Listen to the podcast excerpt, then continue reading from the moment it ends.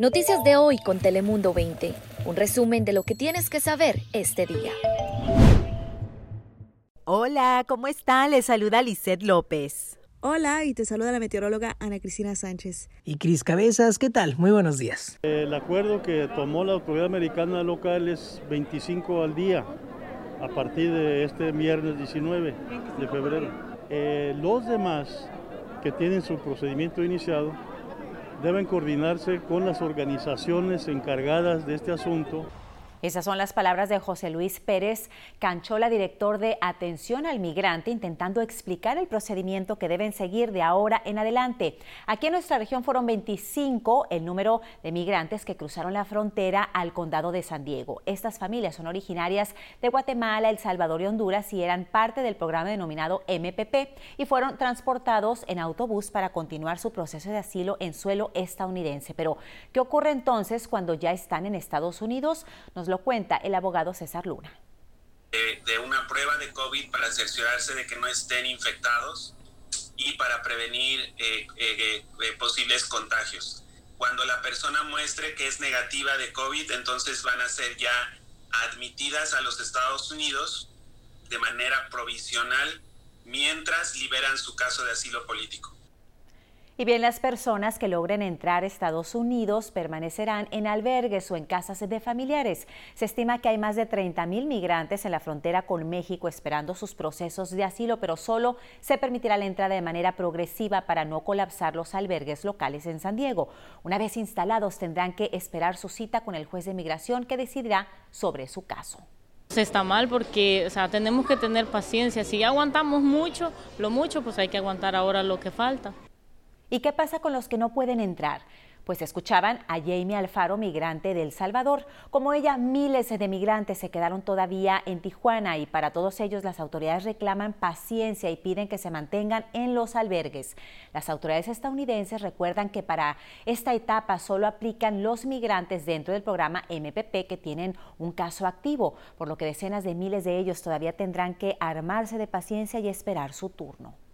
Y vamos con la actualidad del coronavirus y si usted está pendiente de acudir a una cita para la vacuna contra el coronavirus o algún familiar, pues ya está listo, pendiente de saber qué sucede, pues le cuento que la superestación de vacunación de Petco Park estuvo cerrada este viernes y estará cerrada también este sábado.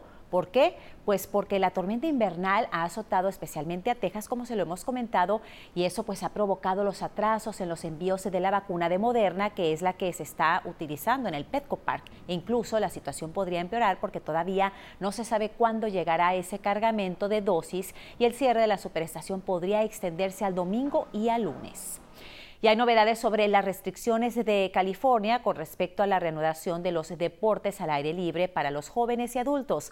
El Estado ha vuelto a permitir las prácticas de ciertos deportes al aire libre bajo modificaciones. Una de ellas será de manera que de manera obligatoria los jugadores y entrenadores se realicen pruebas semanales del coronavirus. El propio supervisor del condado Nathan Fletcher admitió que el aumento de personas vacunadas y la reducción de la transmisión del virus permite la flexibilidad para las prácticas de los deportes. Ahora pasamos contigo, Ana Cristina, para conocer las temperaturas del día de hoy.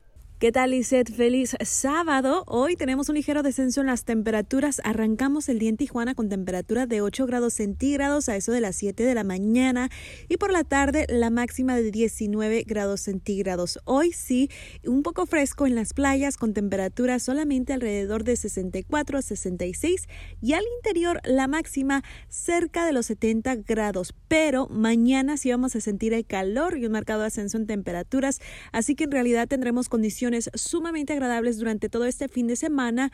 Ojo que hoy sábado sí tenemos una advertencia de viento, fuertes vientos en las montañas hasta las 6 de la tarde, pero en el resto del condado disfrutando de condiciones bastante placenteras para hacer cualquier actividad durante este día para quienes no, no les gusta el calor intenso. Ahora, mañana un poco más cálido, máximas en los altos 70 al interior, así que sí vamos a sentir ese ascenso en temperaturas durante las próximas 24 horas.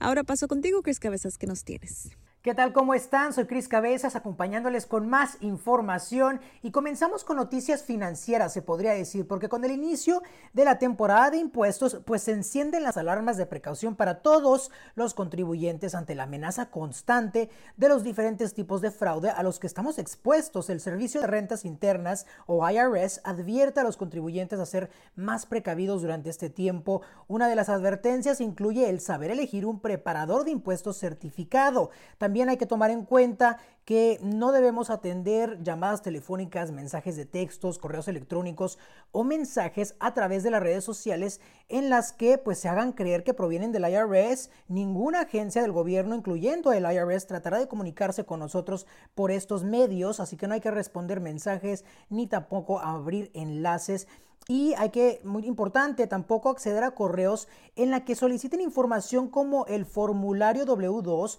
Este es un documento muy privado y confidencial. El paso a seguir sería pues reportar estos casos y hay que estar bien atentos con mucho cuidado. Pero cambiemos de información algo más sobre nuestra región binacional porque hay que recordar que sigue existiendo un cierre parcial en la frontera. ¿Qué significa esto? Si ustedes van a viajar a México, pues recuerden que siguen vigentes las restricciones de viajes calificados como no esenciales, lo que podría impactar el regreso a Estados Unidos. Estas medidas han sido extendidas hasta el 21 de marzo, ya que hasta esa fecha seguirá cerrada la frontera, incluyendo esta entre Tijuana y San Diego. Quienes sí pueden viajar y regresar a suelo estadounidense son los ciudadanos, residentes permanentes, eh, que regresan a Estados Unidos, pero también los individuos que vayan por motivos médicos o las personas que trabajan eh, en Estados Unidos o que viajan por motivos de trabajo y son considerados empleados esenciales en la Unión Americana. Yo soy Cris Cabezas, esto es todo por el momento. Lisette, regresamos contigo que nos tienes más. Gracias, Cris.